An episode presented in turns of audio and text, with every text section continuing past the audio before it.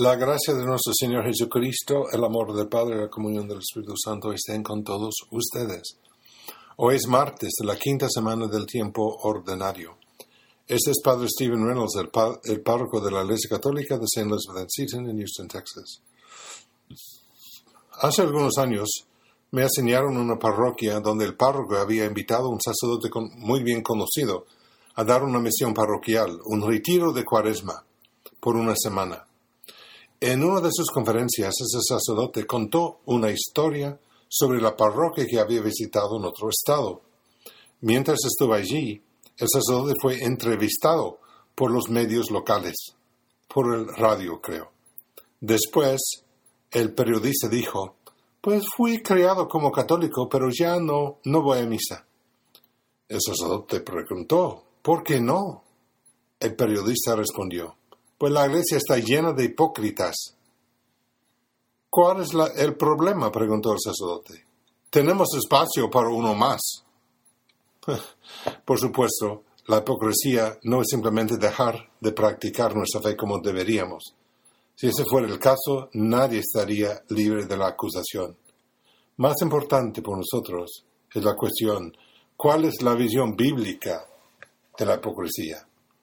Los evangelios son bastante claros en que Jesús aborrecía la hipocresía. Reservó algunas de sus críticas más agudas para aquellos que eran hipócritas. Eso se refleja en el Evangelio de la Misa de hoy, de San Marcos capítulo 7 versículos 1 al 13. Los fariseos y los escribas le, le preguntaron, ¿por qué tus discípulos comen con manos impuras y no siguen la tradición de nuestros mayores? Los fariseos y los judíos en general no comen sin lavarse antes las manos, antes las manos hasta el codo, siguiendo la tradición de sus mayores. Al volver del mercado, no comen sin hacer primero las abluciones y observan muchas otras cosas por tradición, como purificar los vasos, las jarras y las ollas. Jesús les contestó, Qué bien profetizó Isaías sobre ustedes, hipócritas, cuando escribió, este pueblo me honra con los labios, pero su corazón está lejos de mí. Es inútil el culto que me rinden, porque enseñan doctrinas que no son sino preceptos humanos. Ustedes dejan a un lado el mandamiento de Dios para aferrarse a las tradiciones de los hombres. Hmm, muy fuerte.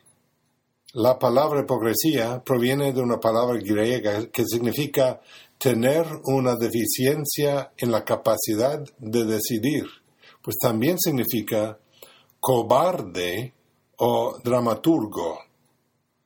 Llamar hipócrita en el sentido bíblico alguien es llamarlo una persona falsa. Es el sentido en el que Jesús usa el término. Hipócritas, les dice los fariseos. Tenían ellos una personalidad falsa no se trata solo de tener dificultades para ser fiel, sino de ser deliberadamente falso, un ejercicio concentrado y sostenido de superficialidad, sepulcros blanqueados. ¿Cuál es el remedio para la cobardía, cobardía o por la hipocresía? Pues Jesús enseña que la contaminación viene de adentro. Nuestras acciones externas sí son importantes, y en nuestra fe tenemos muchas diferentes expresiones externas de la fe. Pues la expresión exterior debería reforzar y sigue de la realidad interior. En otras palabras, deberíamos ser cristianos de adentro hacia afuera. La respuesta a la hipocresía, a los fracasos en la iglesia, en nuestras propias vidas, la respuesta a una cultura opresiva, es siempre más fidelidad, más santidad, más amor a Dios y más amor al prójimo.